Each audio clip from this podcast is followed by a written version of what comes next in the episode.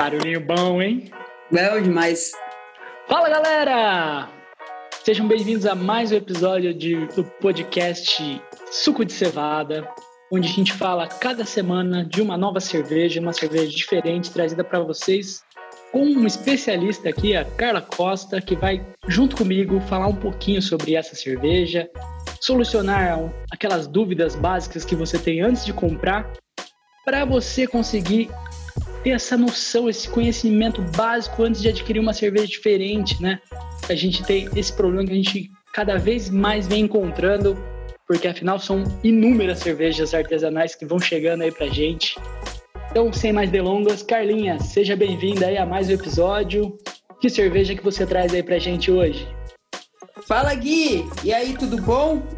Poxa vida, a gente tá com um estilo aqui super legal, amados por muitos e recusados por alguns, mas um estilo bem bacana aqui, que é uma Baden, Baden IPA, American IPA, um estilo que tem referência ali na escola americana e bem bacana. Essa aqui, ó, curiosidade que para mim também um fato muito curioso, que ela vai suco concentrado de maracujá. Bem legal isso. A gente já tem as IPAs que tem as suas referências ali é, vindo com essas frutas cítricas, o maracujá sempre bastante presente no aroma e no sabor, mas até então isso vem muito mais a característica que, que o lúpulo propriamente dito traz do que o ingrediente da fruta. E aqui na Baden, Baden IPA a gente tem exatamente isso, o suco concentrado que vai trazer essa explosão tanto de aromas como de sabor. Isso é bem, bem bacana, bem legal.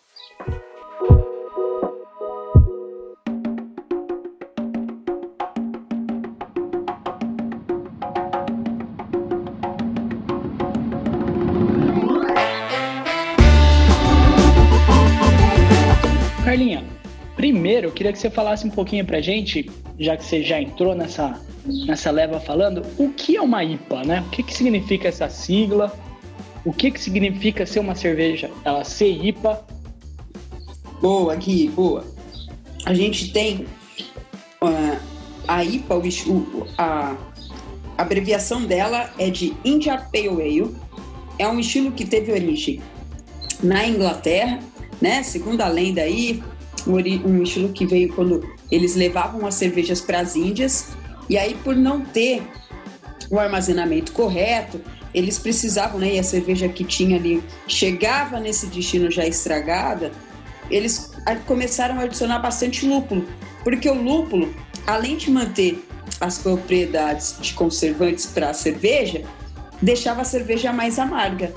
E aí foi surgiu esse nome, né, essa nomenclatura de India Pale Ale, e depois a gente teve os Estados Unidos, que uma escola cervejeira, fazendo uma releitura desse estilo e trazendo a identidade deles. Enquanto as IPAs inglesas, a gente tem mais as características de um lúpulo herbal, um lúpulo terroso, sem essa pegada cítrica, a gente já tem um americano que tem como identidade colocar esse cítrico na cerveja. Então, sempre remetendo essas frutas tropicais, o maracujá sempre muito presente de aroma, sabor, e não necessariamente fruta, tá? Como eu disse aqui anteriormente, esse, essa característica vindo do próprio ingrediente do lúpulo.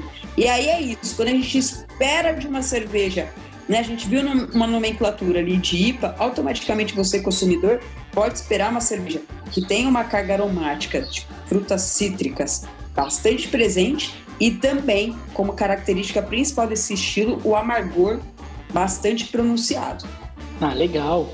E uma coisa diferente, né, de você ver em cerveja, não mais tanto, né, mas inicialmente ser uma pessoa desacostumada com cerveja artesanal olhar e ver maracujá choca um pouco, né? Hoje em dia eu acho que cada vez mais as pessoas acostumadas e a gente tem cada vez mais rótulos aí de cerveja artesanal na praça, a gente vê cada vez mais maracujá e outras frutas, né, nas cervejas, mas inicialmente uma pessoa que desconhece pode achar estranho, né?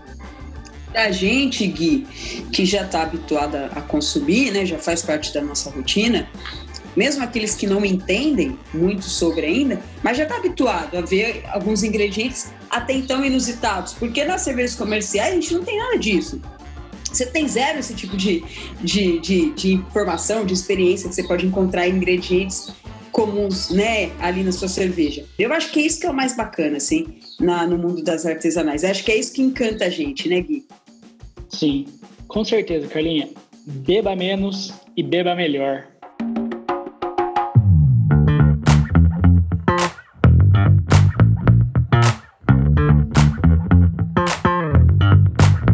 O Carlinha, e fala um pouquinho então sobre para que, para quem você indica essa cerveja, com o que ela harmoniza, um pouco da característica que a gente sente bebendo ela, fora o maracujá que está escrito ali, o aroma é muito forte, mas o gosto é bem suave, né?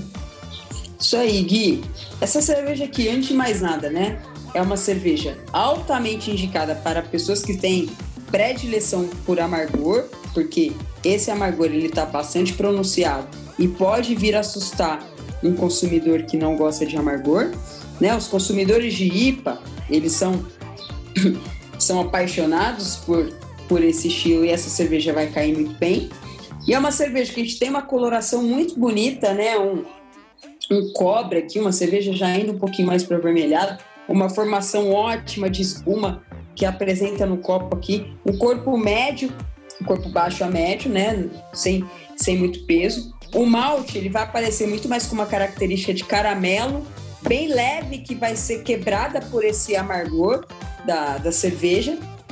E a gente tem aqui imperceptíveis, eu falo imperceptíveis porque a gente não percebe de jeito nenhum mesmo, 6,4% de álcool, que se você bobear, ela vai te derrubar aí com 3, 4 latinhas.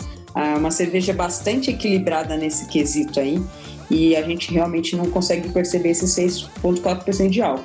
Para harmonizar, uma, uma, uma harmonização bem, vou até falar clichêzona mesmo, que todo mundo sempre indica, e é aquele do, do jogar seguro, harmonizar sempre com hambúrguer, né? Porque é uma cerveja que tem uma carbonatação ali média, que vai limpar o palato, vai tirar aquela gordura, um amargor que vai equilibrar e vai casar muito bem com, o hambúrguer ali, com aqueles ingredientes suculosos que tem na, na no hambúrguer. Deu vontade aqui, tô rindo porque me deu vontade de dar uma mordida no hambúrguer. Mas assim, é uma harmonização muito gostosa e, e comidas picantes também, sempre muito bem, muito bem vista. Aqui na, na lata da própria latinha, aqui a gente tá bebendo a versão lata, tá bom? Para quem tiver curiosidade mas você vai encontrar as mesmas características sensoriais na, na garrafa. E a gente tem aqui que eles, eles, eles indicam na própria lata hambúrguer, comida mexicana, como tacos e burritos, picanha e entrecô grelhado. Você tá doido? Sensacional. E é isso, tá? Vocês podem ver que nas, nas, a gente tem em comum aí nesses ingredientes a gordura bem presente. E o que a gente não tem gordura, a gente tem a picância, né? Tem a pimentinha ali que vai vir na, na comida mexicana, trazendo sobre isso. Eu vou fazer uma observação que eu acabei de falar aqui, que você, a gente está tomando lata, e se você estiver tomando garrafa, você vai encontrar as mesmas características sensoriais. Acho que é legal a gente falar isso para dar uma desmistificada também no que existe aí de curiosidade e de dúvida de muito consumidor. É, não é porque uma cerveja é produzida em embalagens diferentes que ela é melhor ou pior que a outra.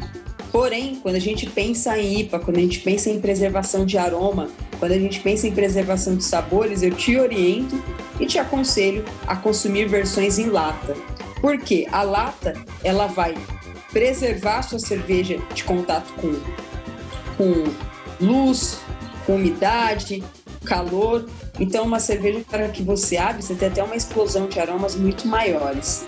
Inclusive, a gente vem, vem é, observando aí uma mudança abrupta dos esses, esses outros players aí que produziam cerveja só em, em garrafas vindo para latas. A Baden-Baden é uma delas. A gente não tinha essas cervejas na versão lata e eles agora, no meio da pandemia, entenderam que essa é a tendência até porque as pessoas estão mais em casa, sozinhas, sem se relacionar. É mais fácil você passar no mercado e pegar uma latinha para tomar sozinho do que às vezes você pegar uma garrafa de 600 e falar, poxa vida, às vezes é muita coisa para eu tomar. Eu tenho minhas apostas aí que num futuro não muito distante a gente vai ter muito mais latas no mercado do que propriamente garrafas, até pelo fato também de ser mais sustentável, ser mais fácil reciclagem de tudo isso, né? E é prático, né, Gui? Muito, muito prático. O Carlinha, uma coisa que eu acho que a gente não comentou nas outras edições, que é muito importante, que acho que vale a pena a gente falar nessa, principalmente sendo uma IPA, é o IBU. Aqui ela Boa. tem uma, uma marcação aqui na lata, que é um IBU 33. Queria que você falasse um pouquinho sobre o que é isso e essa marcação de 33 nessa, nessa IPA da Baden. Boa, Gui. A gente tem aqui o, na cerveja o IBU ele, ele apresenta, né, ele, vai, ele vai aparecer uma referência para a gente de intensidade de amargor. Então ele vai de zero eu não vou falar até 100, porque a gente tem cervejas que apresentam. A gente tem, por exemplo, uma cervejaria que é Invicta, que eles lançaram ali a, a 1000 IBUs. Mas a gente, o nosso paladar ele consegue detectar até 100 IBUs. O nosso paladar consegue detectar isso. A partir disso, é só amargo por amargo. A gente acaba perdendo esse senso de, de, de percepção. Então, quanto maior o IBU de uma cerveja, maior será o amargor dela. E quando a gente vem para as IPAs, a gente já vai encontrando IBUs um pouco mais acentuados. Em referente a essa cerveja que a gente está tomando, 33 IBUs é uma IBU bem baixa, assim, a gente não está falando aí de IBUs muito agressivos. Ali, numa média de 50 para cima, a gente já tem IBUs, IBUs um pouco mais agressivos, um amargor um pouco mais forte.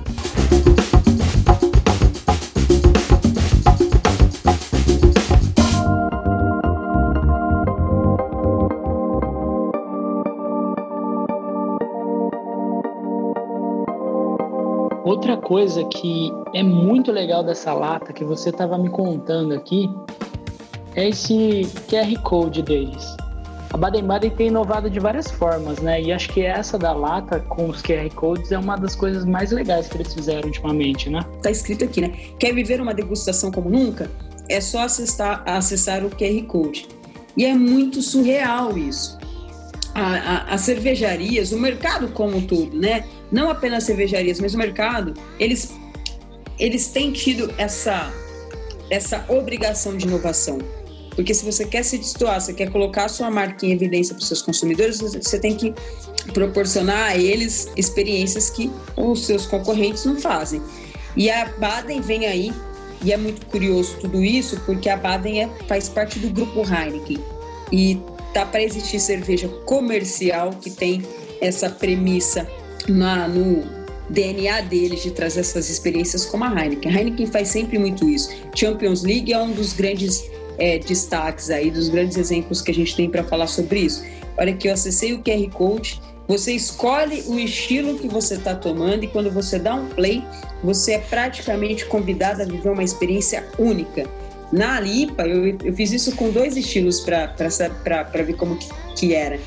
Primeiramente com a IPA, então a sensação era que eu estava dentro de um oceano e aparecendo as algas marinhas, mas na verdade não era algas marinhas, eram os lúpulos que, que vinham se comportando ali, abrindo e fechando, e aí tem uma pessoa narrando essa experiência como o passo a passo do seu gole. Então agora você terá contato com o sabor do lúpulo, e aí aparece o lúpulo lá, aquele visual no vídeo. Isso que é uma experiência imersiva, né, Carlinho? Que a gente imersiva, da cerveja, né? imersiva. Né? Muito legal. E, a, e absurdamente brincando com o sensorial nosso, né, Gui? Eu tenho certeza que degustar essa cerveja, é, é, assistindo esse vídeo, vai ser uma experiência única, porque de fato, passo a passo dito ali é o passo a passo que a gente sente no gole dessa cerveja.